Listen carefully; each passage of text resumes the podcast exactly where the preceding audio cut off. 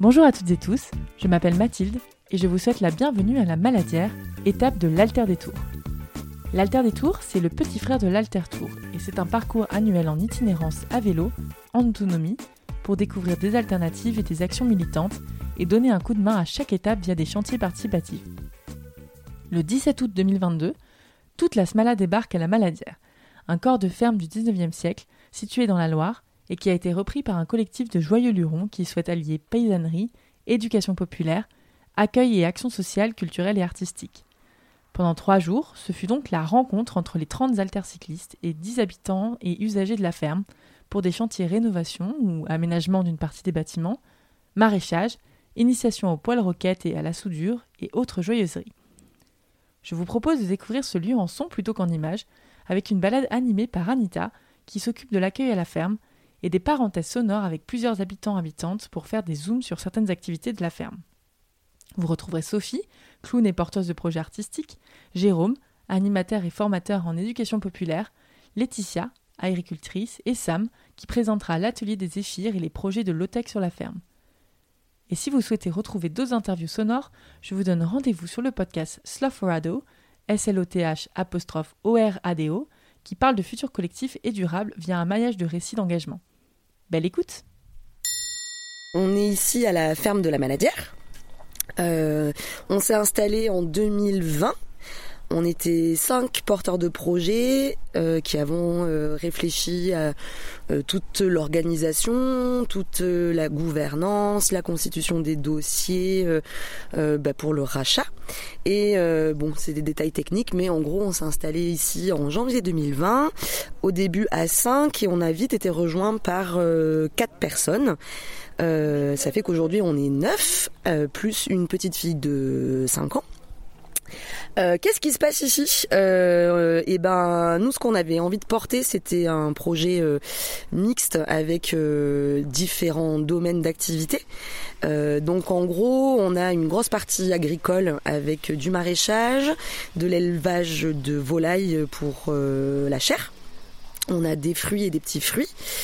Donc ça c'est pour la partie agricole. Et ensuite on a une équipe euh, qui s'occupe plutôt du côté culturel, euh, donc avec une association qui s'appelle la Pâte à Bonheur, qui coordonne un peu les événements culturels ici. Et euh, on fait aussi de l'accueil associatif, c'est-à-dire que quand on a racheté, nous on avait beaucoup beaucoup beaucoup de bâtiments agricoles qui allaient être euh, trop grands pour l'activité agricole qu'on présageait.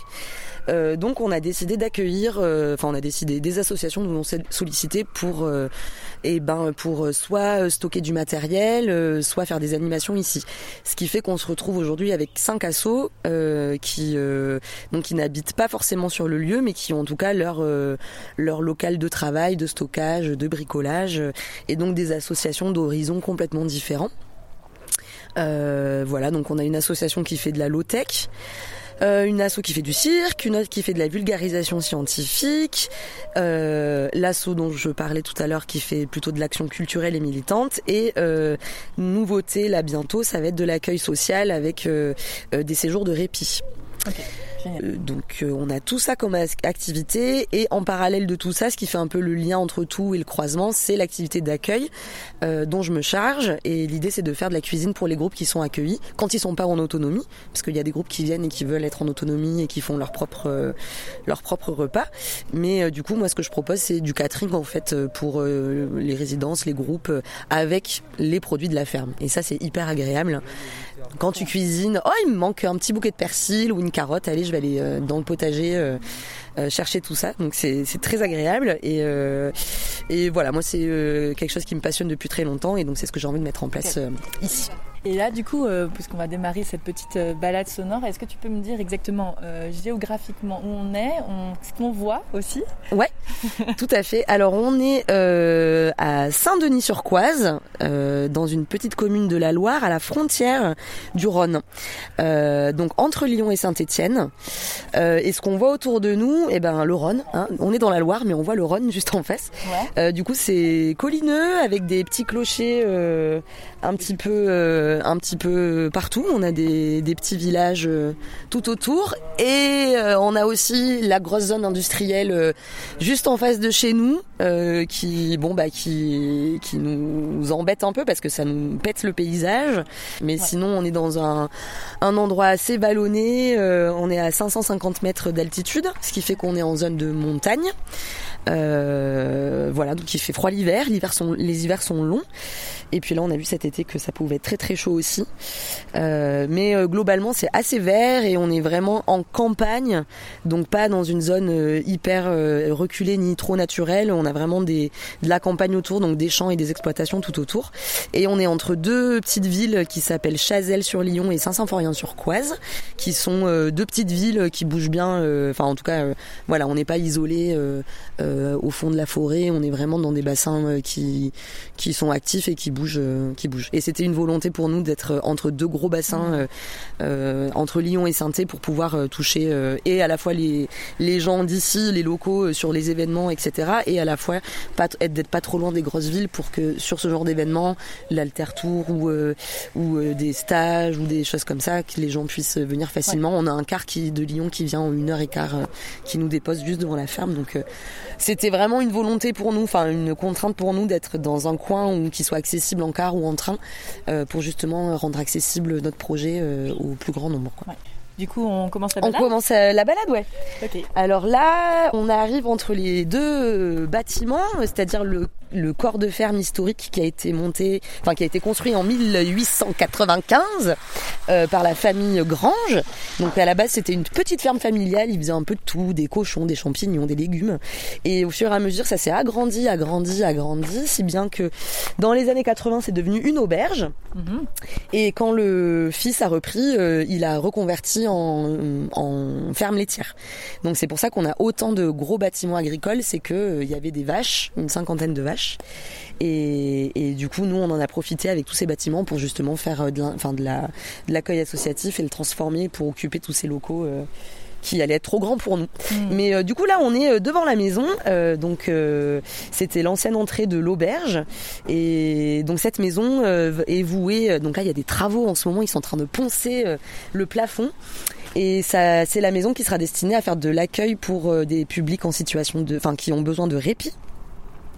Euh, donc ça peut être euh, euh, des personnes ayant un handicap, ça peut être des mères célibataires au fond du, fou- du, du seau, ça peut être des personnes âgées. Mhm.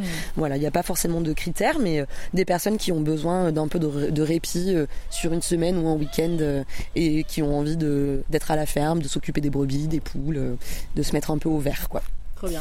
Et d'ailleurs, Voilà. c'est un bâtiment magnifique, hein, parce qu'il y a des grandes portes en bois. Ouais, les... ce- ce qui est rigolo, c'est qu'il y a beaucoup de matières différentes dans la constitution des bâtiments. Euh, C'est-à-dire que quand ça a été construit dans les années 1890, on était sur de la pierre.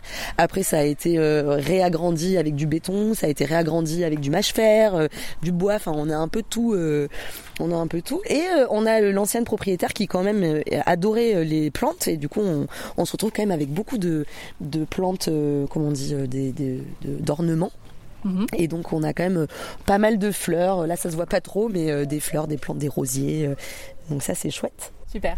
Ok, on continue? On continue. là en face de nous, on a les champs dans lesquels sont les poulaillers avec les donc les poulets, l'élevage de poulets, de chair. Euh, là, euh, du coup, on arrive. euh, la, la ferme habitable est composée de deux bâtiments, donc la ferme historique où on était tout à l'heure, et cette partie-là qui sont des appartements. Donc euh, à la base, ces appartements c'était des chambres d'hôtes pour l'auberge. Euh, donc cette auberge, elle était quand même assez fameuse dans le coin. euh, elle était assez connue. Nous, on a souvent des gens qui viennent du coin qui viennent nous voir. Ah, mais vous avez repris l'auberge et moi je venais manger ici. Donc on a pas mal de personnes qui sont nostalgiques et qui viennent nous visiter. C'est rigolo. Et donc euh, les chambres d'hôtes ont été transformées en appartements. Donc là, on a quatre appartements. Euh, donc euh, deux appartements qui sont occupés par des membres du collectif et deux appartements qui sont occupés par des personnes qui étaient déjà là avant nous, qui voilà, qui occupent les lieux. Euh, et donc euh, sous ces appartements, on a euh, notre salle polyvalente qui nous sert pour faire des spectacles, l'accueil de résidences, de stages. Et donc c'est une salle qui est gérée par l'association La Pâte à Bonheur dont je parlais tout à l'heure, qui est un peu euh, ben, de base en fait. On a des assos qui se sont installés Qui se sont installés euh, un peu plus tard, mais la pâte à bonheur, du coup, c'est une asso euh, qui est là, enfin voilà, qui a porté le projet euh, dès la construction. Je profite de la mention de la pâte à bonheur pour vous proposer la première parenthèse sonore avec Sophie, qui a aidé à créer l'association. L'occasion de parler de projets artistiques et culturels créés sur le lieu. Oui, je m'appelle Sophie. Euh, je fais partie du projet de la ferme d'Amaladière. Euh, J'ai été dans les porteurs de projets à la base. Et donc, moi, dans la vie, je suis clown en milieu de soins. Et euh, avant euh, de, de, faire ce travail-là, j'avais monté avec une amie l'association La Pâte à Bonheur à Lyon pour organiser des événements autour euh, des, du partage de compétences artistiques et euh, du troc euh, du troc global pour organiser des, des événements qui mêlent troc, animation, spectacle et concert. Et en fait, cette association, c'est l'association qui maintenant est à la ferme et qui s'occupe de, de tout le volet culturel artistique. Et donc, cette association, on l'a créée avec la volonté un jour de se délocaliser en milieu rural pour monter un projet comme ça qui, euh, qui mêlerait agriculture, culture, résidence d'artistes, spectacles, concerts. Donc c'est vraiment un projet qui a commencé en 2011 dans notre tête et, euh, et qui du coup s'est tiré en, arrivant à la ferme de Maladie. À la ferme, on a une salle de 80 mètres carrés qui nous permet d'accueillir soit des artistes en résidence, soit des stages et des formations artistiques ou d'éducation populaire euh, ou autres. Voilà. Et on accueille euh, un spectacle plutôt jeunesse euh, par vacances scolaires les mercredis et un spectacle le vendredi ou le samedi plutôt tout public un, un, spectacle tous les deux mois. Voilà, okay. c'est ça. Okay. Parce que euh, pour le, là, pour l'instant, on a commencé à créer une commission programmation okay. artistique où on est une petite dizaine. Euh, et donc, euh, on, a, on a vraiment évalué en fonction de nos forces à nous, qu'est-ce qu'on était capable de faire. Et du coup, c'est pour ça que pour l'instant, c'est vraiment assez léger. Mais du coup, on a fait le, le Pull-Up Festival là cet été. Et euh, on a eu des super équipes de bénévoles qui nous ont filé des coups de main pour que le festival se passe bien.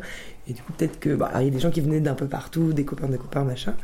Mais il y avait quand même des gens aussi du coin. Et, euh, du coup, on espère qu que petit à petit, bah, il y a vraiment des gens du coin qui s'investissent dans le lieu pour pouvoir nous aider à gérer la programmation aussi. Et du coup, est-ce que vous avez un peu une ligne directrice de, ce que vous proposez en termes de, de spectacle, de contenu euh, artistique, culturel? Est-ce il y a une petite ligne. Euh, dans un premier temps, on essaie vraiment d'être avec des artistes du coin. Euh, parce que déjà, on a la volonté de faire de la promotion des artistes du coin, et parce que pour le moment, on est en termes d'accueil financier, on est plutôt précaire. On est sur un défraiement et un soit le chapeau ou les entrées pour les artistes. Donc du coup, euh, on n'a pas, on va pas demander à des grands groupes de venir. Déjà, on n'a pas l'infrastructure qu'il faut et euh, on n'a pas les moyens. Ok. Voilà. Mais euh, moi, ma volonté plus tard, c'est et quand j'aurai un peu plus de temps, c'est de faire des demandes de subventions pour mieux aménager la salle et pour avoir un peu plus d'argent pour payer correctement les artistes et, euh, et, pas compter que sur un nombre de publics pour qu'ils aient au moins un petit peu d'argent.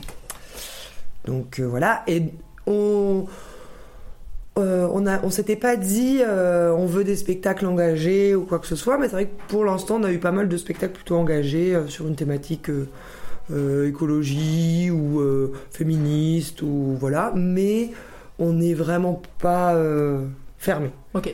Et, euh, et sinon, euh, en termes de, de lieu et de, de, lien en fait entre l'association et la maladière, euh, qu'est-ce que ça vous a permis d'arriver ici? Qu'est-ce que vous aviez aussi envie de faire avec ce lieu? Et comment vous, vous, imaginez le faire vivre à travers ces activités culturelles et artistiques? Eh ben, à, de, à la base du projet, il y avait de toute façon le côté culturel et éducation populaire et le côté agricole.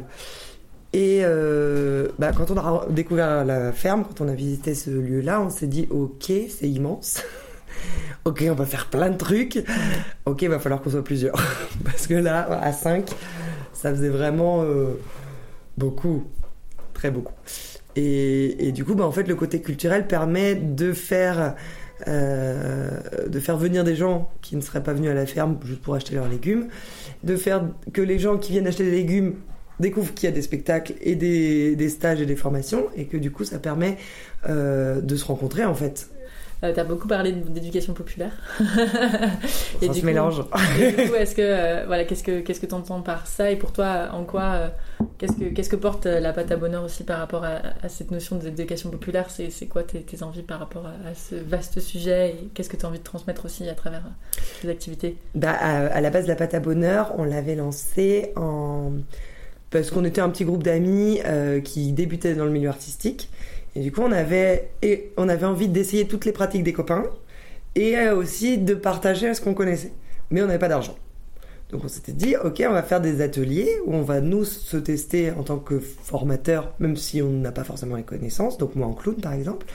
Mais on avait des copains qui faisaient euh, de la danse contact, euh, de l'acro-yoga, euh, de la peinture, de la musique. Et du coup on s'était dit, ok, bah, chacun va proposer son atelier et on va se partager nos connaissances là-dedans. Et, du coup, au fur et à mesure qu'on a grandi là-dedans, bah, chacun est un peu parti et a monté et s'est professionnalisé et a pu proposer ses, stages et ses formations. Et, du coup, l'éducation populaire au niveau artistique, pour moi, là, ça serait d'arriver justement à proposer euh, un, petit, catalogue, un petit truc euh, d'atelier qui puisse être accessible à tous. Et même si c'est pas par des personnes qui sont pros, mais qui ont juste envie de partager euh, ce qu'ils connaissent et pour euh, apprendre ensemble et, grandir ensemble sur une, ou plusieurs pratiques, sans forcément euh, lâcher un gros billet à la fin. Quoi. Ok. Voilà, ça soit vraiment accessible. Super. Après tout le volet éducation populaire plus militante, ça c'est Jérôme.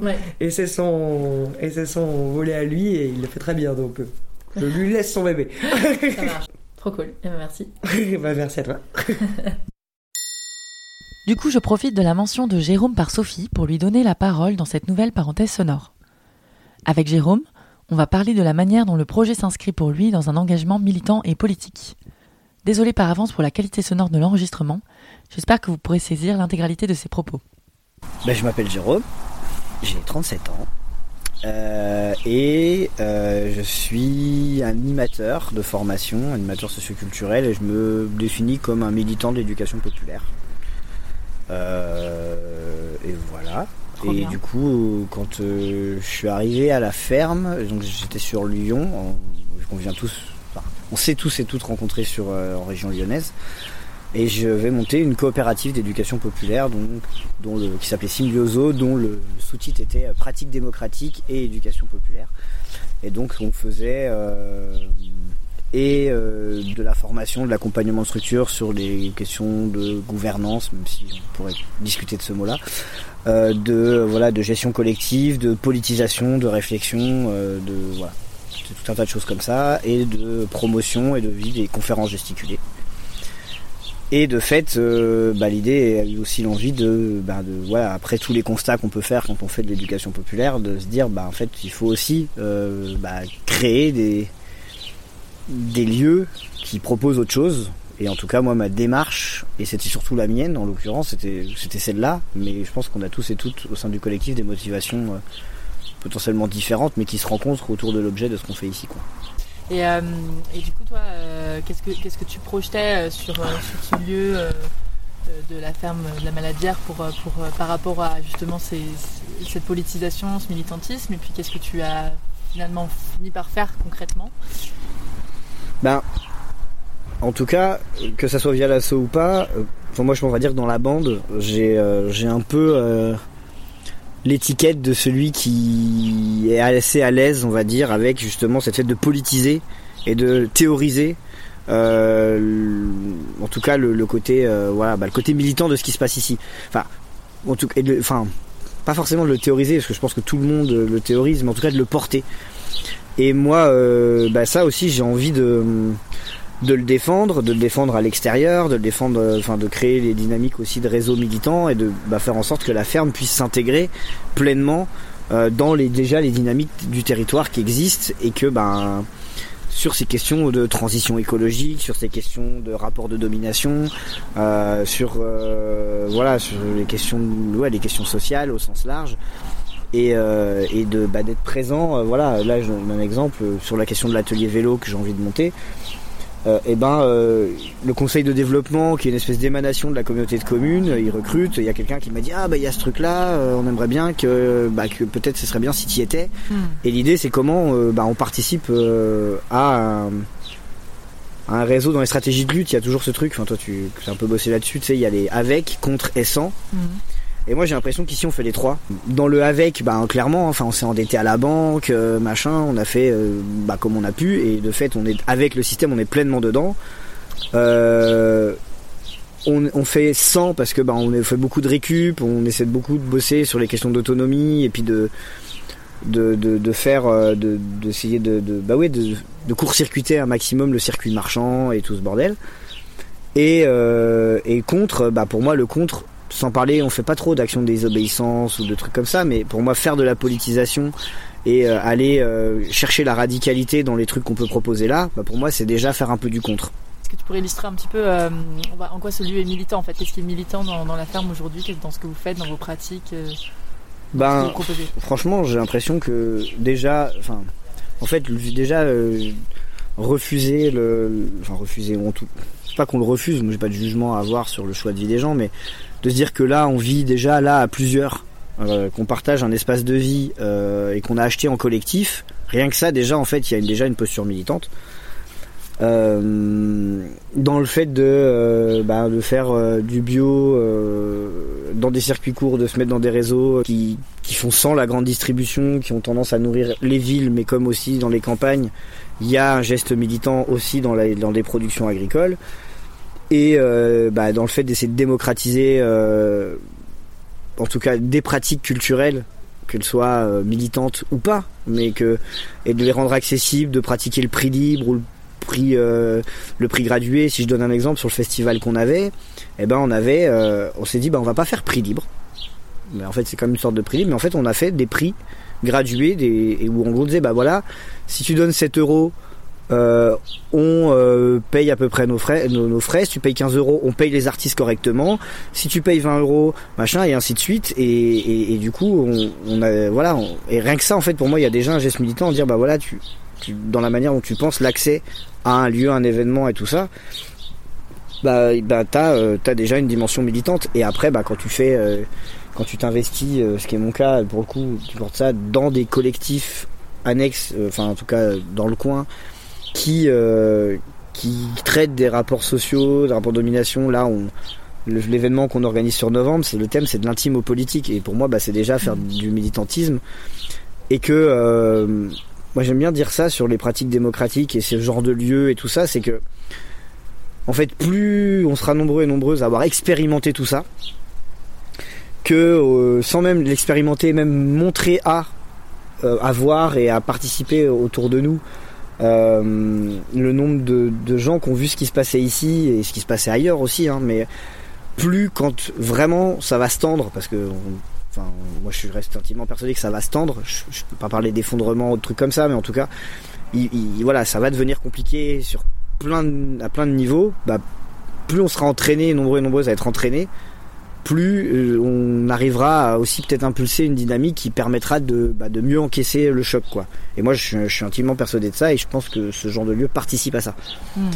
Euh, J'ai d'autres trucs qui me sont passés, mais hum, Ce qui est un petit peu intéressant, on a parlé rapidement, c'est euh, les liens de ce lieu avec d'autres réseaux, d'autres lieux collectifs. Et, du coup, aujourd'hui, bon, ça fait pas si longtemps que ça que vous êtes installé ici. mais voilà, qu'est-ce que, comment, comment la maladière se retrouve connectée aussi à peut-être euh, d'autres, d'autres lieux, d'autres réseaux euh. bah, Je pense qu'il y a plusieurs trucs. Déjà, moi j'ai l'impression que, je vais pas dire que tout le monde nous connaît, mais je, c'est des fois attention quand tu dis la maladière aux gens que tu rencontres, ah bah oui, de machin et tout. Il y a même des fois des gens, mais je à l'autre bout de la France et tout, euh, à qui j'ai parlé, ah monsieur, bah, j'habite dans un lieu machin, machin, ah c'est où Et on arrive sur la maladie, ah mais t'as la maladie, enfin, truc complètement improbable quoi. Et euh, parce a dans deux ans, il y a beaucoup beaucoup de monde qui est déjà passé là. Et, et donc bah il y a, y a, cette espèce de truc qu'on s'explique pas trop euh, de pourquoi tout le monde nous connaît. Et localement, ben en fait ce lieu il a une vraie histoire sur la ferme auberge et tout. Donc les anciens ils connaissent la ferme de la Maladière, parce qu'il y a une auberge. Et le dimanche tout le monde venait manger ici. Donc tout le monde a des souvenirs ici. Donc tous les gens qui avaient encore l'âge de en gros moins de l'âge à la ferme en 89 l'auberge. Donc les anciens ils voilà ils nous connaissent. Donc, Ils savent qu'on est là. Et, et après, ben, il y a des gens qui nous sollicitent euh, parce qu'ils ont entendu parler de nous et qui trouvent que ce qu'on fait c'est trop bien et qui veulent visiter la ferme et tout ça machin dans le coin. Et il y a clairement des réseaux que ben, on est allé chercher quoi. Nous quand on est euh, voilà avant d'arriver là, ben euh, avec Sophie, Anita, Benoît, on allait se présenter au conseil municipal. On a rencontré il y a deux MJC, deux centres sociaux là à Saint-Symphorien-sur-Coise et à Chazelle. Et ben on a avant même d'être installé, d'être sûr qu'on s'installerait, on est allé les voir euh, en leur disant euh, bah voilà on a ce projet là on risque de s'installer là euh, qu'est-ce qui se passe machin. On est allé se présenter direct. Enfin ah, ok bah c'est cool voilà on était plutôt bien reçus par ces assos là et d'autres voilà et là j'ai parlé des MJC centres sociaux mais d'autres d'autres réseaux. On allait les voir et puis bah une fois qu'on était installé on a commencé à faire des petits événements il y a des gens qui sont venus machin et puis quand il y avait des réunions bah, on s'est retrouvé dans des mailing lists et du coup, bah, moi j'y suis allé en disant, bah voilà, je suis Jérôme, la ferme à la Madière, on fait ça, on fait ça, ok. Et puis du coup, bah, chemin faisant, euh, voilà, on se retrouve embarqué dans des, dans des actions euh, diverses et variées. Qui sont de l'ordre du militantisme pour moi, quoi. Trop bien. Génial. Euh, est-ce que euh, tu pourrais juste parler un petit peu du fonctionnement euh, de donc effectivement la Maladière c'est, traversé par il y a et des habitants habitantes et des, des associations qui l'occupent et des entreprises et, des entreprises ok. Bah, entreprises agricoles. Ouais effectivement tout à fait. Et du coup, bah, comment, comment un petit peu s'agence euh, en fait ces différentes activités sur le lieu euh, et, puis un peu ce que tu nous avais partagé euh, quand tu as présenté un peu la maladière sur la, la manière dont, les décisions se font mhm. avec peut-être l'interconnexion ou pas mhm. d'ailleurs des, activités sur le lieu. Ben, en gros, pareil pour avoir beaucoup bossé ces questions d'autogestion, pour moi le danger c'est quand tout le monde décide de tout. Parce que là, euh, du coup, c'est interminable. Tu passes ta vie à faire des réunions et des trucs, et donc et que je pense qu'on a chacune et chacun besoin de notre besoin de souveraineté. Euh, et en gros, nous, on mutualise avant tout un, alors une vie, hein, forcément, on vit ensemble, mais on mutualise avant tout des espaces. Et en gros, le principe est que bah, chaque entité, qu'elle soit physique ou morale, occupe des espaces qui ont été décidés collectivement, et à partir de là, il y a une charte qui dit ben voilà quand euh, ce qu'on défend, ce qu'on fait, euh, nos valeurs euh, et tout le bazar, et que dès l'instant où tu rentres dans cette charte, bah tu as ta place ici.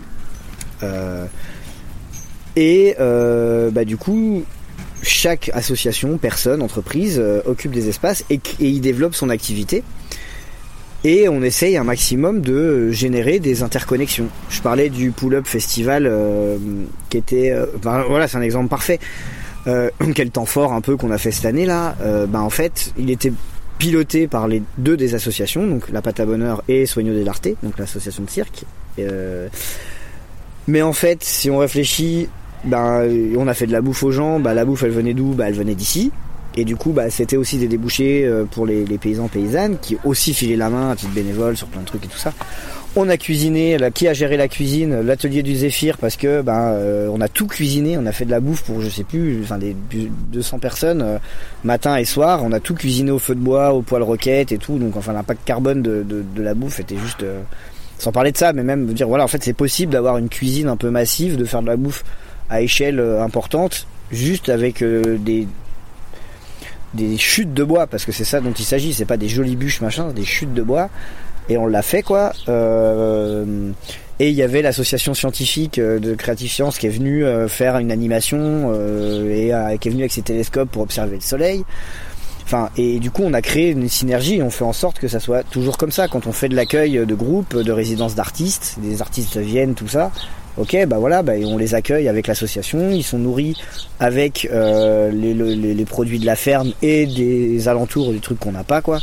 Euh, le fromage, bon bah il y a la fromagerie qui est à 200 mètres, euh, et, du coup, voilà, pour moi il y, a une, vraie synergie.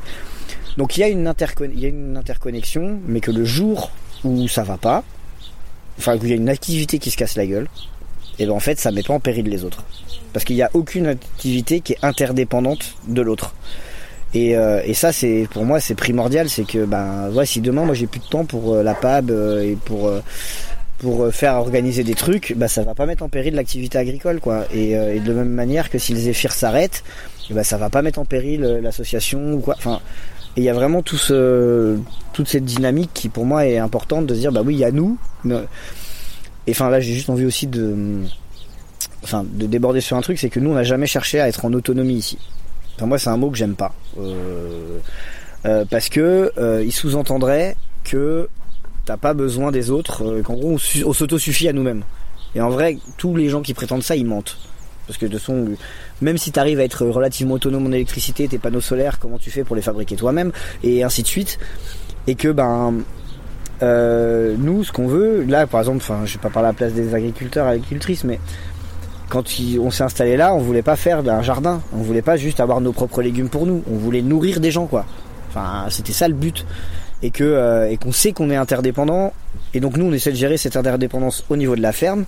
Mais donc ça, ce serait presque le premier cercle, mais l'interdépendance, elle est la même avec les autres. Enfin, je veux dire, et qu'on essaie de faire avec les, les, collègues qui sont autour, mais à un moment donné, bah oui, tu es obligé de passer par des trucs industriels et que l'objectif, c'est bah, si tu prends à la société, voilà, mes fringues, mes trucs, mes machins, j'ai beau faire de la récup et tout ça, bah, faut que tu trouves un moyen de rendre.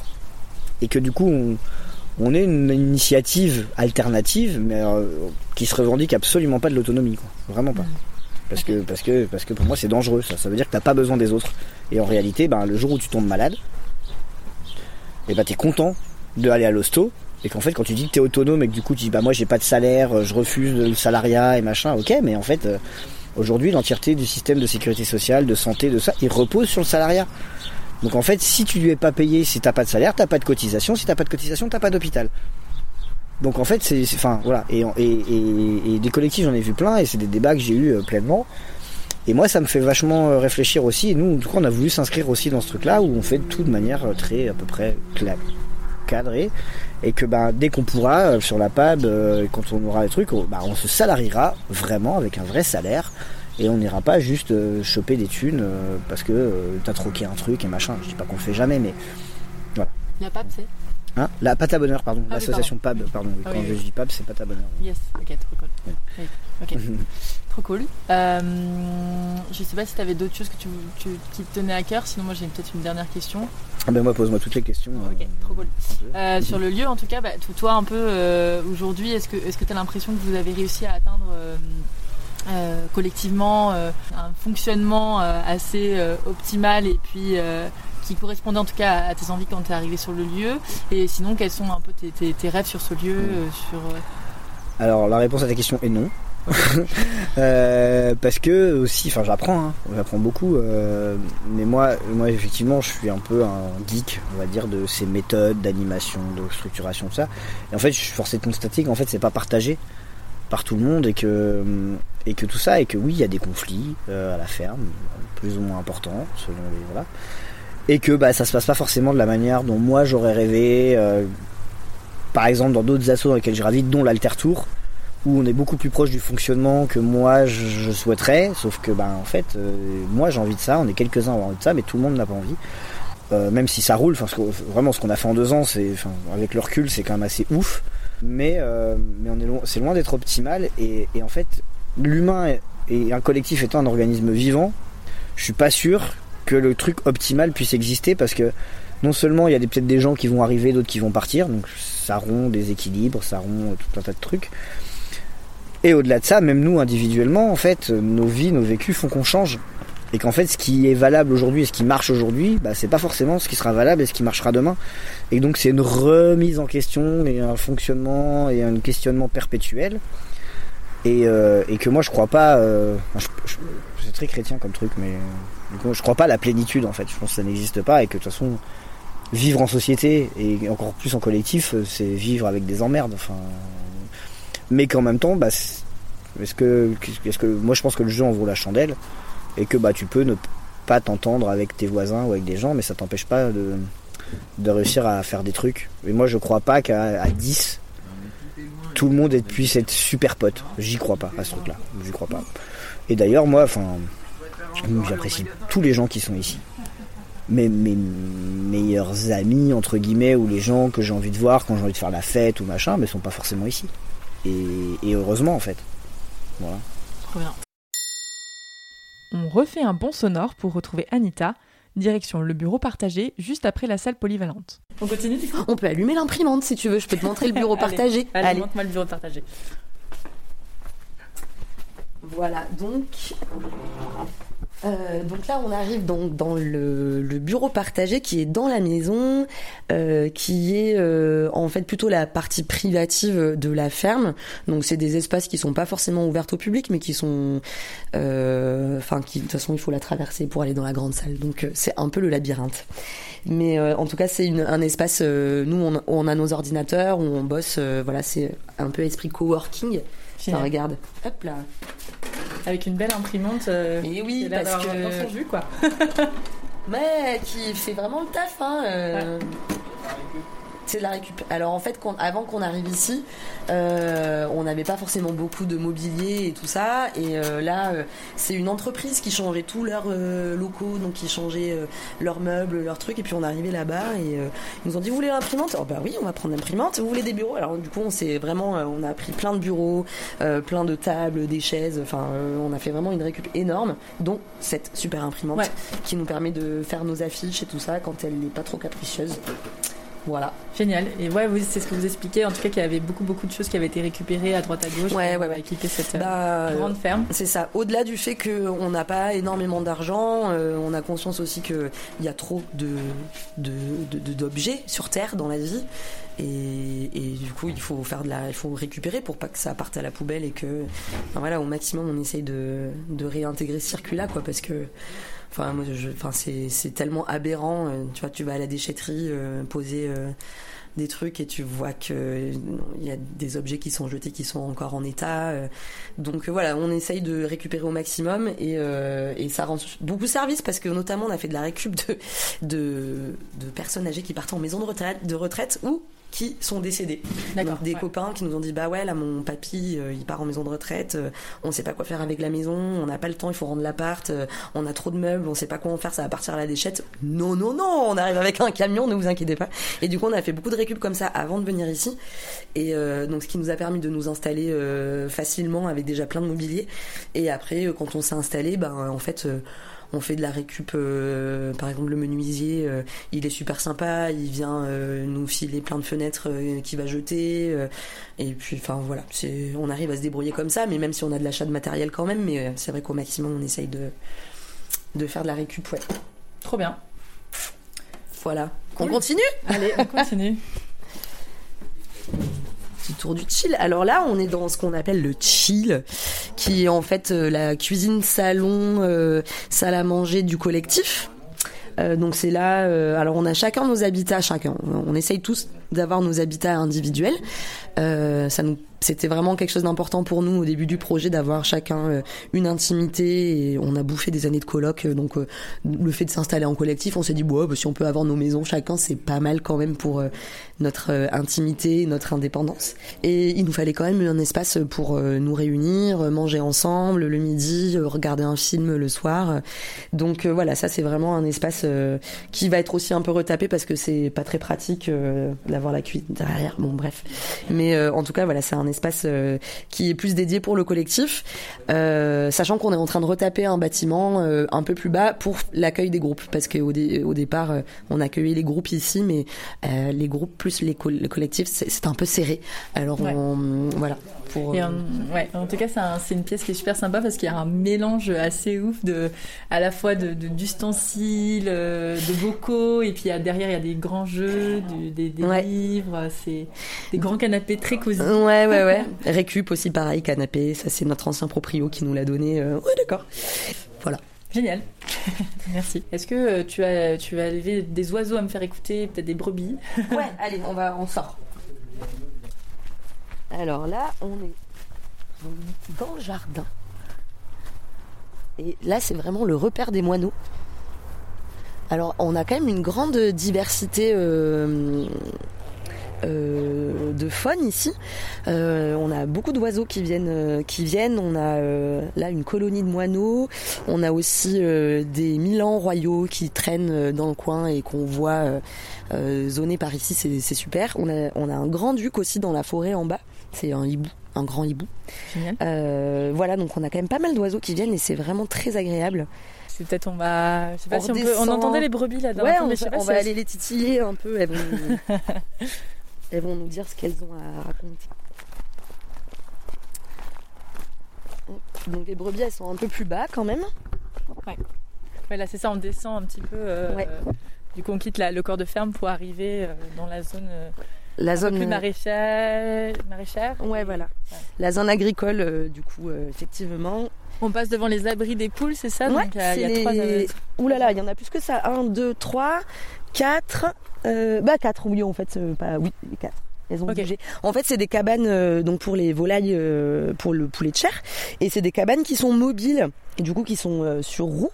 Et euh, dès qu'un lot est terminé, euh, on bouge la cabane pour faire le vide sanitaire et ce qui fait que les poules qui arrivent, les poulets qui arrivent ont une meilleure terre, ça a le temps de repousser quoi. Donc c'était important pour Benoît, donc qui est le qui est le l'agriculteur qui s'occupe des volailles. c'était important pour lui de les mettre en, en itinérance en fait pour qu'elles aient de la bonne herbe partout et, et on est en bio et voilà ça facilite ça facilite euh, une bonne alimentation. Et, du coup, c'est une parcelle euh, qui est euh, où on a planté des arbres en arrivant. Donc c'est le premier truc qu'on a fait, enfin que les agris ont fait en arrivant, c'est planter des arbres. Et c'était la très bonne idée. du coup, là, l'idée c'est d'avoir un peu une parcelle en, en agroforesterie avec des trucs qui poussent entre les arbres, des, des aromatiques, des légumes, des céréales et les poulaillers à côté pour que bah le, que tout se serve quoi. Donc c'est-à-dire que les poulets puissent euh, aller gratter la terre et se nourrir des fruits tombés et que les arbres puissent faire de l'ombre aux poulets. Et voilà. Donc euh, c'est la parcelle euh, agroforesterie. Donc là, on a quelques légumes qui poussent entre les arbres, mais sinon, on a quand même des parcelles plus spécifiques pour les légumes. Pour les légumes. Et j'ai entendu les brebis. Donc ouais, moi aussi un petit peu. On va aller les voir. Elles ont la réveiller. Ouais. Et eh bah salut toi. ah ben voilà. Hello. Est-ce qu'elles ont de prénoms? Non. Euh, ouais, c'est euh... ah putain, je me rappelle plus euh, parce qu'on les a eu juste avant que je parte euh, le mois dernier. Et, ah oui, donc elles sont. Elles sont toutes nouvelles là. On les a eu vraiment il y a deux mois. Il y en a une qui est pleine apparemment. Elle va nous faire des petits bébés. Et l'idée c'est d'avoir quelques brebis quelques brebis euh, pour justement faire un peu de défrichage entre les arbres. Et mais euh, c'est quand même Elodie donc qui porte le projet d'accueil social pour euh, les personnes ayant besoin de répit, qui qui s'est bien mise là-dessus et qui a voilà qui a porté le, le, fait d'avoir des brebis pour que les gens qui viennent en répit puissent avoir ben voilà des animaux pour s'occuper, aller les nourrir, enfin voilà faire un peu de de comment dire de thérapie enfin pas de la thérapie animale mais euh, en tout cas euh, que les personnes qui viennent en répit puissent euh, s'occuper un peu des animaux. Ok. On repart on va essayer de peut-être voir le hangar rapidement s'il n'y a pas trop trop de bruit sachant qu'il y a du coup l'accueil de l'alter des tours. L'alter des tours oui oui oui. Bah, peut-être qu'on peut passer par là comme ça on, voit s'il y a des bruits qui se qui viennent à nous. Très bien. Peut-être que dans les serres l'atmosphère sonore est différente je ne ah sais pas c'est vrai. Oui, parce que c'est ça, il y a trois grandes serres. Euh, plus que ça, là, il y a trois grandes serres ici et il y en a deux là-bas au fond, euh, un peu plus haut. Euh, là, il y a une serre à Sacha et deux serres à Simon. Et là, il y a une petite zone encore de rangement. Grande zone de stockage agricole. Alors ça, c'est un hangar qui n'a pas du tout bougé d'utilisation depuis qu'on est arrivé et que le propriétaire nous a laissé les lieux. Et, euh, la super fosse euh, euh, à lisier, enfin ancienne fosse à lisier qu'on a récurée à la main. On a gratté tout le fond de lisier qui restait pour, et eh ben pour faire de la récupération d'eau de pluie pour pouvoir être un peu assuré sur l'arrosage des légumes et, et des fruits. Donc voilà. Super. Et voilà, regarde, il y a encore des serres au fond, il y a des ah serres en haut. Et, plus loin encore sur les terrains, euh, il y a Laetitia qui s'occupe des petits fruits, qui a aussi planté des pieds de vigne euh, pour faire du raisin de table. Donc euh, on attend que ça pousse tranquillement. Et, il y a combien d'hectares là du coup à peu près? Alors en terre cultivable, on est à à peu près 10. Ouais, en fait on a on a repris 12 hectares de terre. sachant qu'il y en a trois qui sont du petit bois, enfin qui sont du bois. Euh, donc ça fait 9 hectares et après on a en fermage 4 hectares. Voilà, avant c'était une ferme qui faisait 50 l'ancien propriétaire avait 50 hectares pour ses vaches. Euh, donc juste les 10 en propriété quoi. le reste c'était de la location et, et donc nous on se retrouve avec des hectares assez modérés, 10 hectares, mais avec des outils et un des bâtiments qui sont dimensionnés pour 50 hectares. Donc mm. c'était quand même très très très grand et très cher du coup pour l'utilisation qu'on allait en avoir. Donc c'est pour ça que on fait occuper ce lieu-là par d'autres, par des associations, voilà, pour faire comme comme vous là, comme vous êtes là avec l'altar des tours. Génial. Je profite de la mention des différentes activités agricoles pour vous partager l'échange avec Laetitia, agricultrice, qui gère notamment l'activité fruits rouges sur la ferme. L'occasion d'échanger avec elle de la manière dont la maladière propose une véritable alternative agricole via l'agroforesterie, le bio et le collectif. Bah, moi je suis Laetitia. À la base, je suis d'ici. J'aurais jamais imaginé m'installer sur la région d'où je viens. Du coup, je suis arrivée avant l'achat de la ferme. Il y avait déjà un groupe initial qui planchait sur un projet d'habitat collectif avec un volet agricole et un volet socioculturel depuis plusieurs années et qui était en recherche de lieux pour euh, commencer de lancer le, lancer le truc quoi. Et du coup, je les ai rencontrés à ce moment-là donc euh, via l'association Sueño. Sonia Dallarte, qui est l'association de cirque. Qui est l'association de cirque dont je faisais partie à ce moment-là. J'ai rencontré donc euh, toute cette équipe. Toi, à cette époque-là, du coup, tu bossais euh, comme un peu dans le monde agricole et tu avais envie euh, de faire des, mm. des, projets agricoles. Tu avais quoi en tête? À ce moment-là, du coup, moi, j'avais bossé pas mal comme saisonnière en viticulture. J'avais plus envie d'y retourner du coup, j'avais commencé de me reformer sur euh, les plantes aromatiques et médicinales, d'aller chercher de l'agriculture un peu plus durable, plus. Euh, du coup, ben, quand j'ai rencontré l'équipe et qu'on a commencé de parler projet, de ce projet-là, je me suis rendu compte qu'il y avait plein de trucs euh, qui résonnaient beaucoup avec ce que j'imaginais, quoi. Déjà, le fait que ce soit pas dans une, un genre de communauté, mais plutôt dans un lieu multi-activités où les activités agricoles elles sont portées par, euh, par des gens rentables. Euh, j'ai rencontré beaucoup de gens qui avaient cette idée de, de vivre en autonomie, en autarcie, en autosuffisance, euh, en mode collectif, mais du coup où, où, tout le monde prend les décisions tous ensemble, où du coup tout le monde participe à tout. Et je trouve que c'est très lourd. Parce que du coup, euh, chaque fois que tu as besoin de prendre une décision, faut que tu demandes l'accord de tout le monde. Donc ça met des grandes longueurs et tu te sens jamais vraiment maître de quelque chose. Et après, effectivement, ben, le fait qu'il y ait toutes ces activités, justement, que du coup, il y ait, y ait vraiment beaucoup d'activités très distinctes qui soient développées sur le lieu, qu'il y ait un, un, volet artistique, un volet culturel, que et qu'il y ait des productions qui soient pas juste pour nous mais qui soient vraiment pour euh, pour euh, vendre des bons produits et en même temps l'aspect un peu de de, de test et d'essayer des nouvelles méthodes de culture, de culture et... et toi du coup tu te quand tu, tu entends parler de ce projet donc tu as toute la dynamique qui te plaît et, euh, et tu te vois comment te greffer? Bon, à ce moment-là, j'ai aidé quand même un peu Benoît bah, quand, je, quand je repassais.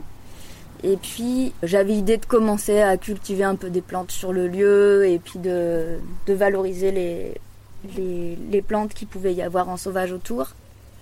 Ça fait partie des trucs que j'étais euh, un peu étonnée de découvrir euh, quand j'étais au début de ma formation que qu'en fait euh, les, plantes euh, les plus utiles, les, les, trucs incontournables, en fait, tu les croises tous les jours. Hmm. ouais, puis souvent ça pousse, euh, finalement, euh, les cultures sont pas incompatibles parce que j'ai cru comprendre qu'il y avait pas mal de, plantes qui poussent dans des fossés à côté de, de, champs ou de terres cultivées, parce que ici c'est quand même assez agricole, il y a pas mal de, de terres qui sont cultivées, non? Il y a des trucs intéressants qui poussent, ouais. même d'ailleurs, en fait euh, un sol qui a été un peu malmené, il va souvent faire une, levée de plein de plantes qui sont un peu toutes les mêmes tout à la fois. Et du coup, ben, en fonction de ses caractéristiques, euh, des fois ça va être des plantes super intéressantes, d'autres fois pas. Par exemple, on a plein de, plein de camomilles.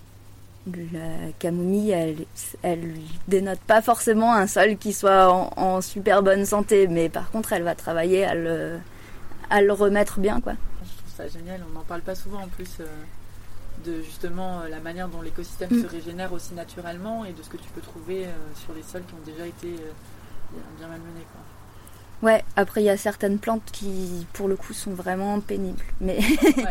Ok, donc là tu explores un peu le terrain, tu te dis tiens c'est cool, moi je vois aussi je me vois pousser, faire pousser des choses. Et après le projet il évolue comment? Et après du coup le projet il évolue ben déjà le fait qu'il y avait une activité fruits rouges sur la ferme, en plus des vaches laitières. Et du coup euh, c'était une question de savoir qui c'est qui la reprenait. Du coup je me suis positionnée là-dessus euh, un peu par opportunité et puis parce qu'il y a plusieurs collègues aussi qui associent euh, plantes médicinales et fruits rouges. Ok, génial. Parce que c'est quoi Ça ressemble.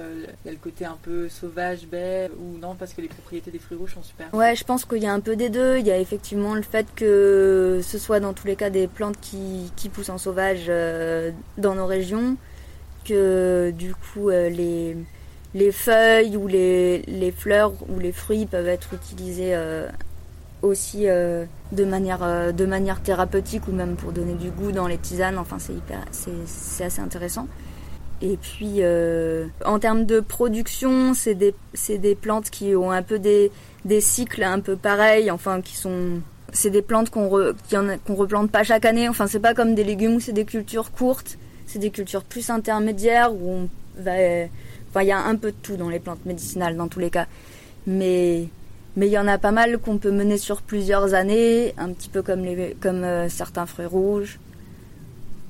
Donc je pense qu'en termes de travail, ça, ça, ça, a un sens. Génial. Voilà. Il y a quoi comme fruits rouges là, du coup sur la ferme Et il y a principalement des fraises, euh, un peu de framboise, un petit peu de cassis, un petit peu de groseille. Ok. Et toi, tu as développé, euh, tu as juste repris ce qui était déjà, ce qui était déjà planté J'ai surtout replanté des fraises. Parce que les fraises, pour le coup, c'est des cultures qui durent pas très longtemps. Donc, euh, au bout de 3-4 ans, elles donnent plus beaucoup. Et du coup, ce qui est intéressant, c'est de faire une rotation, d'en planter un petit peu chaque année.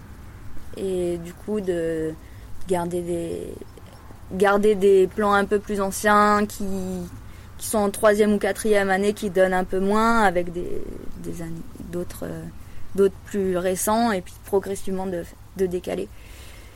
Ok, trop bien. D'ailleurs, ce qui est génial, c'est que vous faites plein de trucs avec euh, notamment les fraises. Quoi. On a goûté de la super glace. Euh, J'ai vu que vous faites un peu de transfo. Je sais pas si c'est du coup. Bon, ça, c'est merci à une collègue. J'allais dire de me prêter son labo, mais même pas parce que du coup, je vais plutôt travailler avec elle. Et du coup, comme ça, je fais un peu de transfo avec elle mais du coup c'est plus euh, c'est un peu informel quoi. D'accord. Du coup, donc, euh, vous avez cette activité Fruits Rouges et est-ce que tu avais, il y a eu d'autres projets qui se sont ensuite euh, greffés à cette activité Fruits Rouges que tu as plutôt eu envie de mener Et c'est quoi un peu ton quotidien là maintenant sur la ferme? Ça change souvent. J'ai replanté du raisin de table quand même. J'avais envie d'avoir, ben, de retrouver cette activité de taille des fruitiers que j'aimais bien.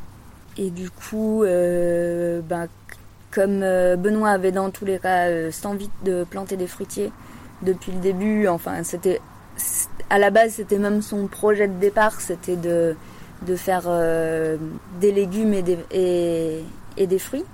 L'activité poulet correspondait bien au fait de faire des fruits, donc finalement il a, il a laissé tomber un peu la partie légumes parce que du coup les poulets déjà ils ont besoin d'ombre que leur apporte, que leur apporte le verger. Il, gère les ravageurs. Quand il y a des, des, fruits qui sont, qui sont attaqués, ils vont avoir tendance à, à pas, à pas mûrir, à pourrir plus tôt et puis à tomber au sol avec, euh, avec les ravageurs qui, qui, les ont attaqués. Et du coup, les poulets euh, viennent les manger plutôt que ça parte dans le sol, que ça fasse une nouvelle génération, que ça qui prolifère. Du coup, les, les poulets, ils viennent gérer ça. Ça marche pas pour tout, mais du coup, ça marche pour plusieurs, euh, pour plusieurs ravageurs, en particulier les carpocaps ou des, des, trucs comme ça qui sont pas mal sur les pommiers, les poiriers. Bon, évidemment, ils apportent la fumure. quoi la fumure? Le fumier qui a besoin ben, pour, faire, pour, faire pousser, pour enrichir le sol, quoi, parce que dans tous les cas, ben, dès l'instant qu'une plante pousse et qu'on exporte une partie de sa production ailleurs, ben, le sol s'appauvrit donc il faut lui ramener de la matière. Et euh, ouais, donc en, donc en tout cas, voilà, donc, euh, donc tu es là sur les fruitiers, euh, il y a les fruits rouges. Est-ce que, est-ce que as, là, tu as un peu quoi comme vision pour la suite? Tu t'imagines comment, mm. là, as, dans ta production idéale pour le futur? Dans les projets que j'avais, j'avais quand, j'avais quand même envie de plancher plus sur tout ce qui était soin des plantes par les plantes. Donc je vais faire une formation bientôt là-dessus et où du coup, justement, c'est en relation avec les plantes médicinales, c'est d'utiliser les, les plantes médicinales pour faire des des purins de plantes, des décoctions, des voilà. Ouais, en fait, tu peux avoir des systèmes, euh, c'est ça, d'interconnexion. En fait, euh, certaines plantes peuvent venir renforcer les défenses immunitaires d'autres plantes. Ouais. Et puis, euh, c'est quoi C'est des transformations que tu dois faire de certaines plantes pour que ça vienne aider Ou même potentiellement, tu, plantes des plantes ensemble Alors, ça, on a déjà commencé d'essayer. Ouais. Ça a l'air de se passer bien. On a mis beaucoup de menthe en dessous des, en dessous d'une rangée de pommiers. On, a, on entièrement rempli de menthe et Bon, les pommiers ont l'air de se porter super bien. Après, euh, calculer l'influence d'une chose ou d'une autre, c'est quand même toujours un peu compliqué. Mais du coup, voilà, on fait un peu des essais comme ça. Vous avez de la place un petit peu sur des parcelles pour faire ça Ou comment c'est quoi un peu mm. ton idée sur...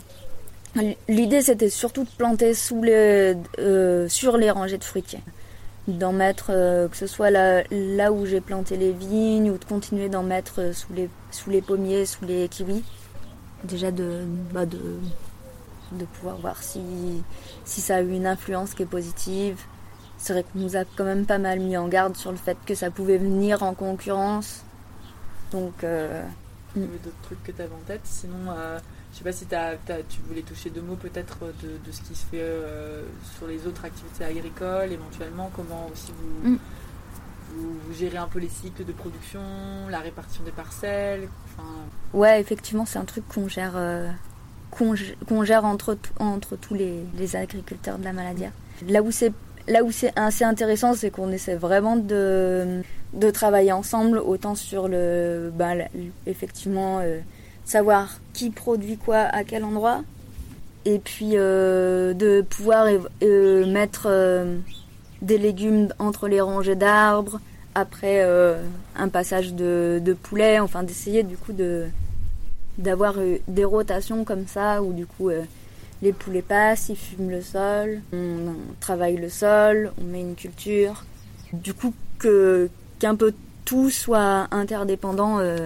On travaille pas ensemble sur ces questions-là, mais par contre sur certains espaces, du coup dans le verger, dans les parcours des poulets et tout, on essaye de mettre ça en place, d'avoir cette, euh, cette interdépendance. Euh, il y a une grosse partie du, du, fumier qui est produit par les poulets qui est utilisé du coup euh, par les maraîchers. On produit aussi un peu de céréales pour l'alimentation des poulets, donc c'est ce qui fait la paille. La paille qui passe chez les poulets, qui est ensuite ramenée aux maraîchers. Je ne sais pas si tu peux me dire grosso modo combien vous avez d'arbres en verger et combien de poulets vous avez On a à peu près 300 arbres en verger. Euh, les poulets, on a des lots d'à peu près 300, 300-400. Et on en a entre 3 et 4 à la fois. On en met un en place chaque mois. Du coup, dans des cabanes mobiles. Du coup, ce qui permet de repartir sur un sol neuf entre chaque lot. Et, les poulets peuvent se balader un peu. Et les poulets, du coup, se baladent, euh, se baladent dans le verger. Donc, il y a 5-6 bâtiments différents qui, naviguent dans une zone et du coup qui sont autour des, autour des fruitiers, donc qui permettent d'ouvrir les parcours euh, au milieu des fruitiers. super. Euh, moi j'ai une dernière question et après je te demanderai si tu as d'autres choses à rajouter, mais euh, sur le fonctionnement du coup, juste en termes de prise de décision, si par exemple vous avez une parcelle qui se libère, en termes de fonctionnement agricole, comment ça fonctionne. Et du coup, tu m'as un peu expliqué toute l'interconnexion mm. super intéressante. Mm. juste même, ne serait-ce que vous, comment vous fonctionnez un peu en tant que coopérative agricole et en termes de prise de décision sur. Euh, parce qu'il y a a priori deux mm. activités assez séparées.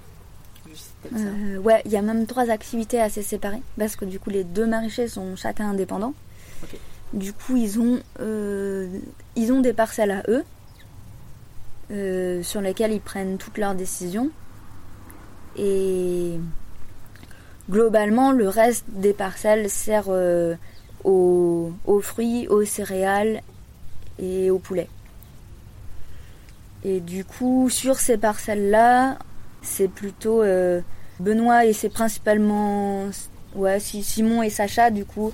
Donc, euh, qui discutent ensemble pour savoir quelle partie va être libérée par les poulets ou libérée par des céréales et quelle, quelle production maraîchère va pouvoir venir s'y greffer en alternance. Voilà. Et puis après, il y a effectivement aussi tout le matériel duquel on discute beaucoup. Hmm. Parce que la plupart du matériel, même s'il n'est pas forcément acheté en commun, euh, il, est, il est utilisé quand même par tous, plus ou moins grande échelle. Hein, euh, du coup, euh, on se prête beaucoup de matériel entre nous. quoi. Hmm. Oui, parce Donc, que j'imagine que vous générez chacun un peu vos revenus séparément. Et du coup, euh, effectivement, sur ce côté, euh, est-ce que, est que l'idée c'est que chaque activité soit autonome financièrement? Est-ce qu'il y a des interconnexions ou effectivement des achats euh, un peu mutualisés? Comment ça se passe sur ça?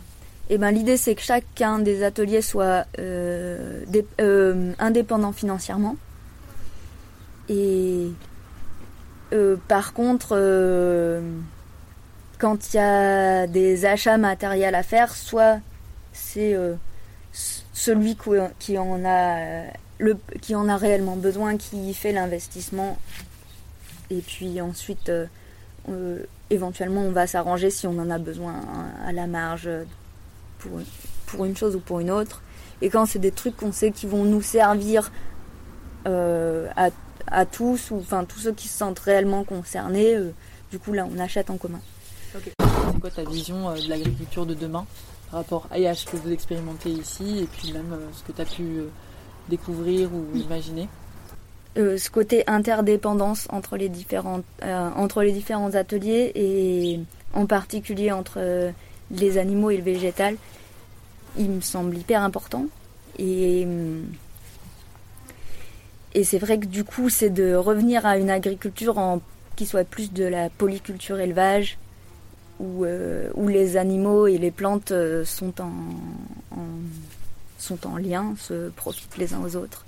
Ça mène du, du fumier, de l'ombre, du confort, du tout ce qu'il peut y avoir autour de ça, quoi.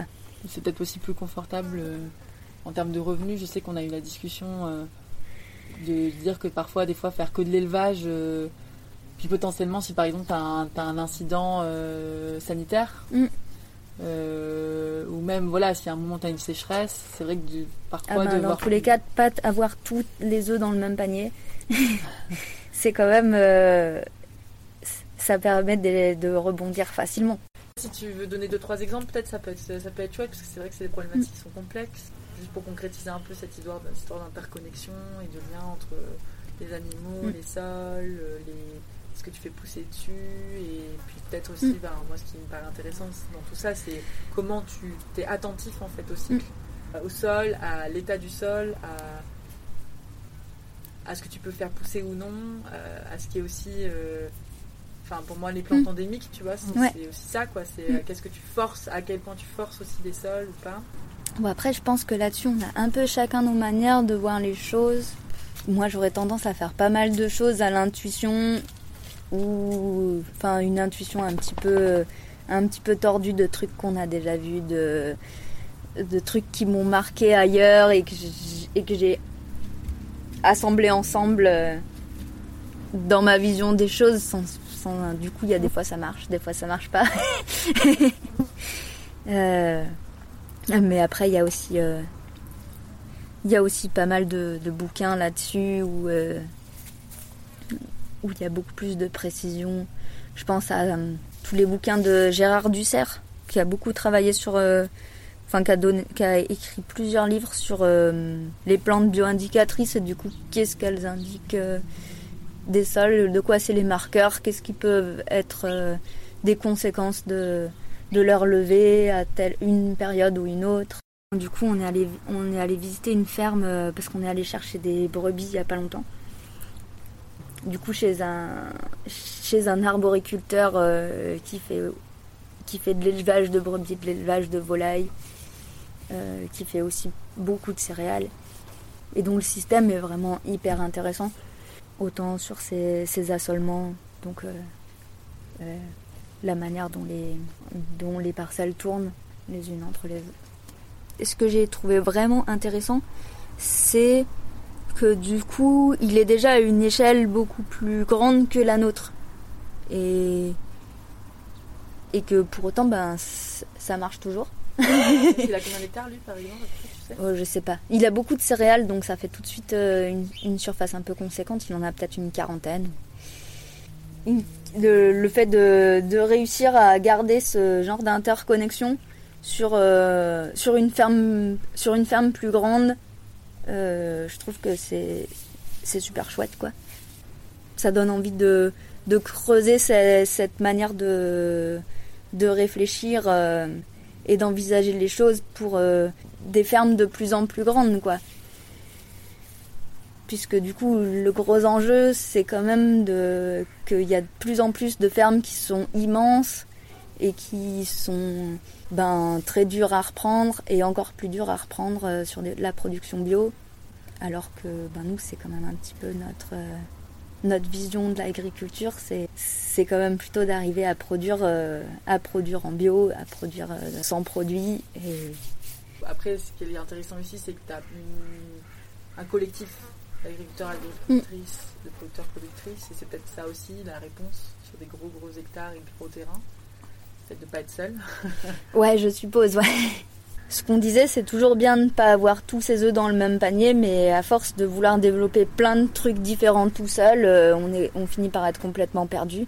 C'est quand même toujours plus intéressant d'avoir, euh, d'être à plusieurs et d'avoir chacun qui maîtrise un peu une, partie, un volet, et qui peut être, euh, être plus référent là-dessus, même s'il y a plein de modes de. Hein. Nous, c'est vrai qu'on fait ça via un collectif et une SCI. On n'a aucune structure juridique qui nous rassemble si ce n'est le foncier, quoi.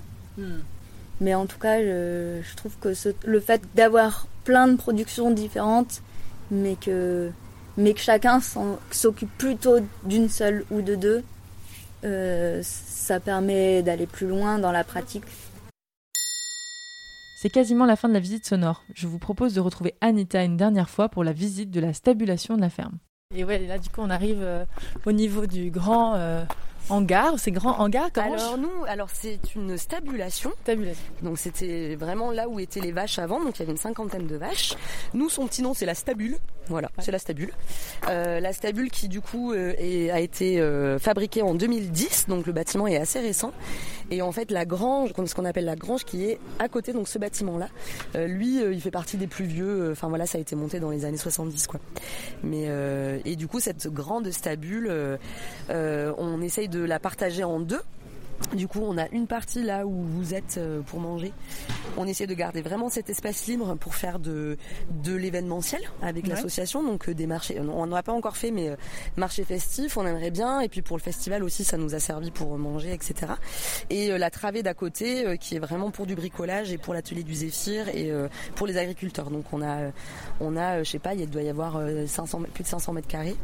Et du coup, on, on essaie voilà d'avoir une partie bricole où euh, on a nos matériaux euh, de récup et euh, on bricole là, et une partie un peu plus libre pour faire soit des chantiers temporaires quand on a besoin de place, ou soit pour faire des événements.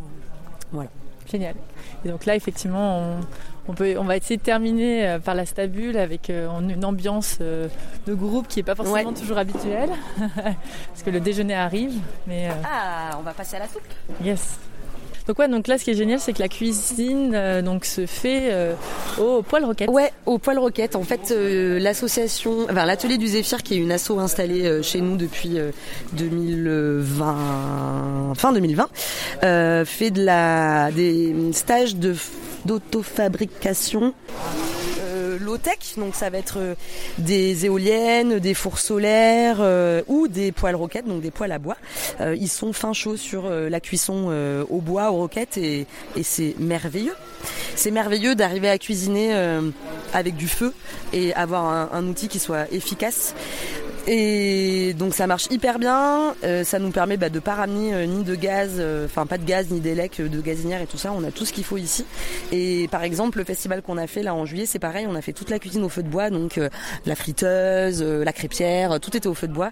Et c'est hyper agréable. Et, et voilà, on est vraiment dans la démonstration de comment on peut faire pour économiser nos énergies et, et pas passer forcément par le, le nucléaire et voilà avoir des énergies qui soient euh, qui soit euh, en ressources ce qu'on peut avoir ici euh, et en tout cas en tout cas voilà ça fait vraiment plaisir d'avoir ces ressources là que nous on n'avait pas à la base parce qu'on était cinq avec euh, on avait euh, des euh, un, agriculteur et puis le reste de l'équipe était quand même bien porté sur l'artistique et le culturel et, et pas trop sur enfin on n'a aucune compétence en énergie tout ça. Et quand l'atelier du Zéphyr est arrivé c'était un gros souffle parce qu'ils sont arrivés avec plein d'idées plein de solutions en fait ouais, ne serait-ce que le poêle à bois pour faire la cuisine enfin c'est on a un four solaire parabolique qui est hyper performant donc tous et puis ils ont plein de d'idées sur l'isolation sur comment on rénove des bâtiments plus écolo et tout ça. Et c'était un gros point fort pour nous parce que c'était des choses dont on n'était pas du tout capable de, bah, de réfléchir en fait parce qu'on n'a pas du tout les compétences là-dessus et de les avoir, euh,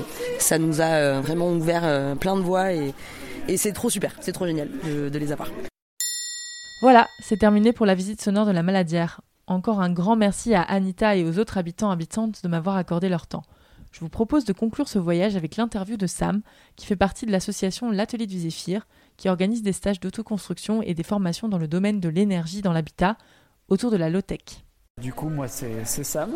Euh, je fais partie euh, de l'atelier du Zéphyr. Euh, du coup, moi, j'ai 28 ans et ça fait à peu près maintenant deux ans et demi, trois ans que, je fais partie de cet assaut. En gros, le but de, cet assaut, c'est de, promouvoir tout ce qui va être autour de l'autonomie dans l'habitat. Donc on va travailler sur euh, plein de, créneaux. Euh, donc dans l'idée, on les développe petit à petit euh, pour pas pour pas aller dans tous les sens et faire un peu au final rien. Donc nos, créneaux un peu de prédilection, c'était d'abord le petit éolien avec du coup une certaine forme d'autonomie en électricité donc produire son électricité. et ensuite, il y a le créneau plutôt cuisine et chauffage, qui est plutôt axé, euh, enfin, qui, est fait grâce au feu de bois. Donc on produit des, cuiseurs roquettes, des, des roquettes stove. Et puis euh, tout ce qui va être aussi autour de, du solaire, parce que c'est trop bien euh, le soleil. On est, on est pas mal bouffe, hein. on aime beaucoup la bouffe. Du coup, il y a pas mal de choses qui sont axées sur, sur la cuisine collective aussi. Et euh, les, cuiseurs aussi qu'on fait, c'est des grands cuiseurs paraboliques euh, qui captent les rayons du soleil, qui les concentrent et euh, qui permettent de cuisiner pour, pour une dizaine de personnes grâce juste à l'énergie du soleil. Ok, trop bien. Voilà. Juste là, du coup, c'est un peu bruyant, mais parce qu'on est dans la grande salle, donc stabule. La stabule. et du coup, il y a, y a, des gens qui cuisinent à côté de nous, mais ouais, quand est-ce que vous êtes arrivé du coup, euh, dans, ce lieu. dans, ce lieu. Donc, euh, c'est une partie de la ferme de la Maladière. Bah alors, c'est assez marrant parce que du coup, euh, donc, aux, Zéphyr, donc on a, on a démarré en 2018. Et au début, on a commencé à, à être plutôt dans l'itinérance. Donc, on avait des caisses et on débarquait chez les gens pour fabriquer des choses chez eux. Donc, essentiellement à ce moment-là, de l'éolien. Et bon, bah, petit à petit, on avait besoin d'un lieu. Et euh, donc à ce moment-là, on a cherché et on a croisé la route de la Maladière qui cherchait euh, des, euh, des associations et des, des projets pour remplir un peu, pour, bah, voilà, pour occuper le lieu. Sauf que c'était vraiment les prémices de la maladière et vraiment là l'endroit où on est actuellement c'était encore plein de il y avait une couche de, de centimètres de, caca de vache comment t'appelles ça, de bouse de vache. et euh, c'était, c'était vraiment dur de se projeter dans ce lieu-là. Euh, du coup, on a trouvé un lieu à Lyon. On y est resté un an et demi là-bas. Et euh, à un moment, c'était la fin de, de, ce truc-là. entre-temps, entre, dans cette année et demie, il y a Aurélie qui s'est installée sur le lieu en tant qu'habitante. Du coup, on a tissé un peu des liens avec ce collectif. On a fait un stage aussi au Lian ici. Voilà, et puis petit à petit, on s'est dit en fait, on s'y plairait bien. Et, voilà, juste après là, le, le, je sais plus, confinement numéro 2, je crois. on s'est dit vas-y, on, on, y va parce qu'on a besoin d'espace et en ville on se sent un peu trop serré. Et du coup, notre, euh, notre implication, euh, en fait, on, fait partie du collectif, donc on a un loyer qui est plutôt indexé sur euh, quelque chose qu'on. En gros, c'est pas vraiment un loyer, c'est plutôt on paye le prêt du lieu.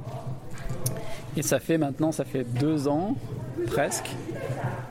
Et voilà, du coup, là, on a à peu près 100 mètres carrés d'atelier et, de, et de, et de stock, même un peu plus. Maintenant, on s'étend petit à petit. et euh, sur une, là, une, une, étable qui fait à peu près 1000 mètres carrés. Quoi. Et du coup, voilà, plein de travaux en, vue aussi. Euh, posteriori, pour l'instant, euh, on essaye de s'installer progressivement. Donc là, il y a une, une cuisine qui est escalée un peu roots avec du coup que du feu de bois et pour, pour qui voilà cuisine quand même tranquillement pour une trentaine de personnes voire plus Super. Et, euh, et, vous êtes combien dans, du coup dans l'atelier? Donc dans le Zéphyr, on est euh, à peu près 10 dans le, dans le collectif. On va dire, euh, ouais, je crois 13 exactement. Et 3 salariés. Ok, ça marche. Et comment, c'est quoi un petit peu le fonctionnement de l'assaut sur les, les, prises de décision ou sur le fonctionnement global ou comment vous, fonctionnez aussi en termes de, budget, de mm. financement? Ben, Par exemple, euh, je peux parler du matériel, je suis pas mal là-dedans. Bah, par exemple, les, sur hum, les, les, prises de décision, on a, on a un tableur un peu avec euh, un peu plein de catégories et euh, des, choses, par exemple, acheter du matériel pour un stage, ça va être opérationnel. Donc on va pas demander à, tout le collectif de, de, de, prendre cette décision.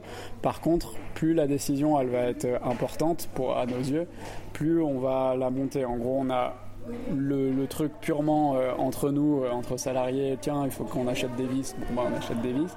On va avoir euh, la, question qui va être plutôt sur un, truc de chat sur Internet. Et là, il y a la majorité du collectif qui est dedans, mais pas, pas encore tout le monde, et des questions plus euh, d'ordre impérieux. Je ne sais pas, par exemple, l'entrée au collectif de la maladière, euh, euh, on va la, la, demander, ou la, le, un nouveau salarié, par exemple, on va la demander par mail à tout le collectif et on va attendre l'approbation de, de, tout le monde. Voilà. Et euh, en général, on fonctionne pas mal par mail pour les, grandes décisions parce que ben, euh, c'est vrai qu'à une réunion par mois, sachant que s'il manque une ou deux personnes, ben, ça, ça fait traîner un peu les trucs euh, sur, le, sur, le, sur le long terme. Et du coup, par mail, ça fonctionne globalement bien. Et voilà. Ok, génial. Et donc vous faites des stages, des chantiers, c'est comme ça que hum, vous financez l'association mm. comment, ça se passe? Et euh, donc on a stage, on a les chantiers et on a aussi euh, des, appels à projets.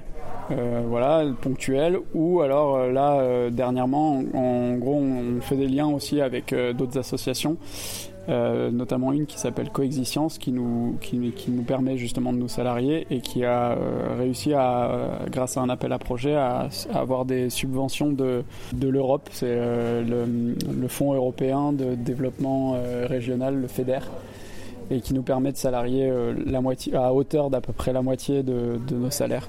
Ok. vous êtes surtout, c'est quoi un peu vos projets d'habitude, vos créneaux?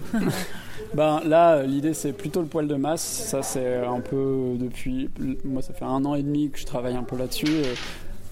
Il y a un peu une réflexion en ce moment de savoir comment on, oriente le truc pour euh, former par exemple une coopérative d'artisans plutôt qu'une association parce que bah, justement on commence à faire, à faire un peu nos armes, à avoir nos compétences et tout. Et du coup, euh, bah, euh, Paul, euh, un des membres du Zéphyr, a envie un peu de se lancer en tant que métallier. Et, du coup, l'idée, ça serait peut-être de former une coopérative pour que lui puisse faire son, métier et, moi peut-être plus la, fabrication de poils de masse et qu'on se rejoigne de temps en temps pour faire des stages qui sont un peu plus durs financièrement à, tenir, même si pour l'instant ça fonctionne avec les subventions. Mais voilà, le problème des subventions, c'est qu'il faut refaire des dossiers tous les ans et qu'on euh, n'est pas à l'abri de ne pas les avoir. Et, voilà, c'est toujours un petit peu compliqué, pour, pour avoir des trucs sur le long terme. Ok. Donc voilà. On va voir peut-être l'atelier un peu. Est-ce que tu peux nous décrire un peu cet atelier déjà? Qu'est-ce qu'il y a dedans? Comment il est fait? Ben, en fait, l'atelier c'est intéressant parce que bon, c'est un peu le cœur aussi de, notre, association et euh, il a vachement évolué. Euh, au début, on l'avait un peu enfermé, on avait fait un, genre de, mur euh, entre deux, donc on avait à peu près 20 mètres carrés et puis deux, deux petites salles.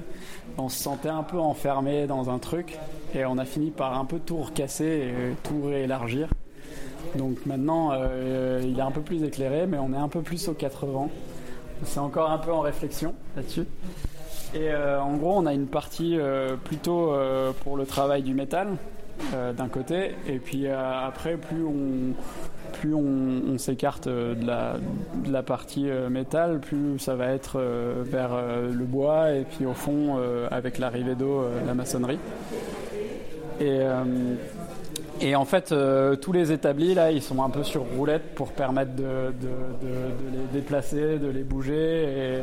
Et, comme on est dans un, dans un espace assez grand, ben, ça arrive qu'on soit euh, entre, en stage entre 5 et 20 à bricoler en même temps. Et du coup, euh, ben, il faut que les établis puissent bouger et qu'on puisse des fois avoir de l'espace au sol, euh, sachant qu'on bricole vraiment plein de choses qui ont plusieurs tailles différentes. Euh, voilà, des fois, il y a les agriculteurs qui arrivent avec des barres de 10 mètres, il faut les souder. Bon, bah, il faut déplacer les ateliers, les établis et il faut avoir l'espace.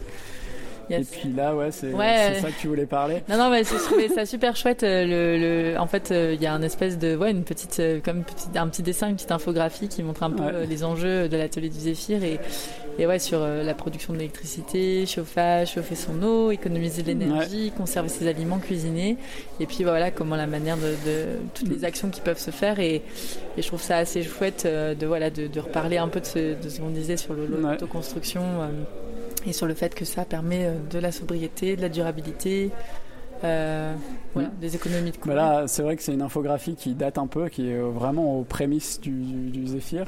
Et, elle est trop bien parce que des fois, on, on, s'y réfère un peu, on dit Ah, tiens, maintenant, on sait un peu mieux euh, s'en sortir là-dedans et tout. Et elle a été faite un peu au début, justement, conserver ses aliments. Bon, on n'a jamais vraiment fait grand chose euh, là-dedans, même si, euh, si on va sur notre site, on a un peu des infos euh, sur tous ces, tous ces trucs-là. On essaye un peu aussi de documenter et tout. Mais bon, on peut pas tout faire. Il y a plein d'assauts qui font ça mieux que nous. Et, et, du coup, on a forcément, on s'est un peu spécialisé dans des trucs. Ouais, ce, qui ce, que ce dont j'ai entendu parler, c'est qu'il y avait un cuiseur euh, solaire, c'est ça euh, ouais. Donc ça, c'est un des, des, outils intéressants pour cuisiner. Euh, je sais pas si tu peux en parler un petit peu de... de, Ouais, bah, justement, ouais, le, cuiseur solaire, euh, bah, c'est plutôt... le, le, poêle à bois, il vient en, contrepartie du cuiseur solaire. Quand il n'y a pas de soleil, on cuit au bois.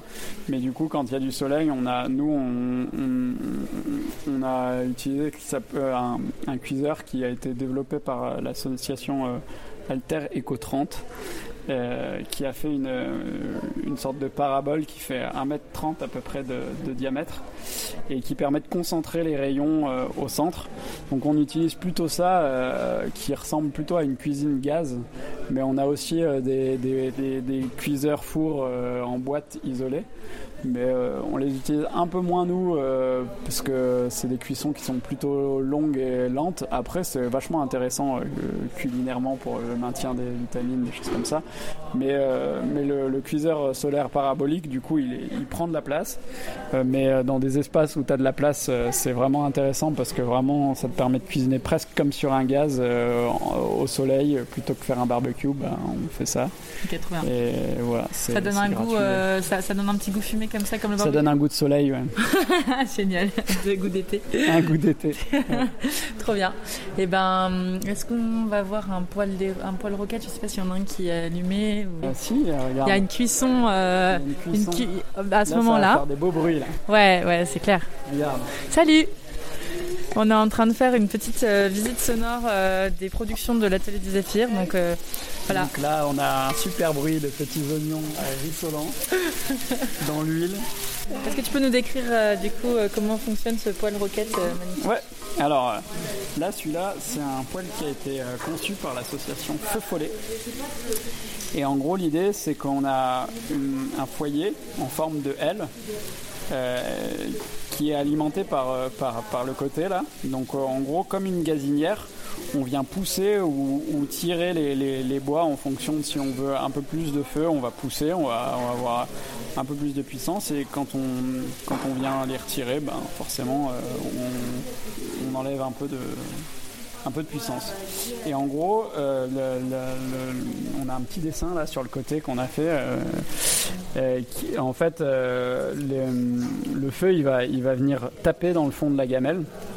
Et il y a un système qu'on appelle la cloche qui va permettre de faire un, maximum d'échanges thermiques avec la, gamelle. Donc les fumées, elles vont passer autour de la gamelle et ressortir par la double paroi. Donc voilà, c'est un peu difficile à expliquer à un micro, mais, euh, mais on peut l'imaginer. Ouais. Voilà. Et c'est assez génial parce que du coup, tu poses ton plat par-dessus, au-dessus du feu, et ça chauffe super bien. C'est juste la galère à allumer euh, quand c'est humide. Quoi. voilà, il faut, faut, utiliser du bon bois, euh, voilà, bien le couper fin. Et puis là, si on met notre main, donc il y a, y a euh, pour sortir les fumées et puis on peut déjà on peut presque mettre le nez dessus, il n'y a pas de fumée, hein, euh, on, voit rien là. Ça prouve que la combustion elle est bonne. Et puis si on met notre main et qu'on sent euh, qu'on peut la, maintenir un, enfin, un, peu, et eh ben c'est que c'est que l'échange thermique il se fait plutôt bien et qu'on n'est pas en train de chauffer les oiseaux quoi. Et là, on a un petit four à pizza. Ouais. Euh, fait dans un, dans un bidon de 200 litres. Euh, voilà, et avec euh, une petite sole en pierre qui, qui, va bien. Et donc ce poêle-là, ce, ce, four à pizza, contrairement à son petit, ce petit copain d'à côté qui est un four un peu plus traditionnel, il va chauffer en beaucoup moins de temps parce qu'il a très peu de masse thermique. Du coup, en une demi-heure à peu près, il est chaud. Et ça, c'est aussi intéressant parce que la majorité des fours à pizza commun, euh, il faut les chauffer 3 heures, 2-3 heures avant, et du coup, bah, c'est tout plein de bois qu'on brûle pour rien. Là, l'idée, c'est voilà, d'avoir une combustion assez forte d'un coup. Ça refroidit rapidement aussi, du coup, non? Ça refroidit rapidement. Donc, en gros, on a, on a toujours le feu de bois tout le temps allumé en dessous pendant la, pendant la cuisson. Et c'est essentiellement pour de la pizza parce que c'est euh, une chauffe qui vient principalement d'en dessous et qui est assez intense. Genre, euh, il monte à 300, 400 degrés.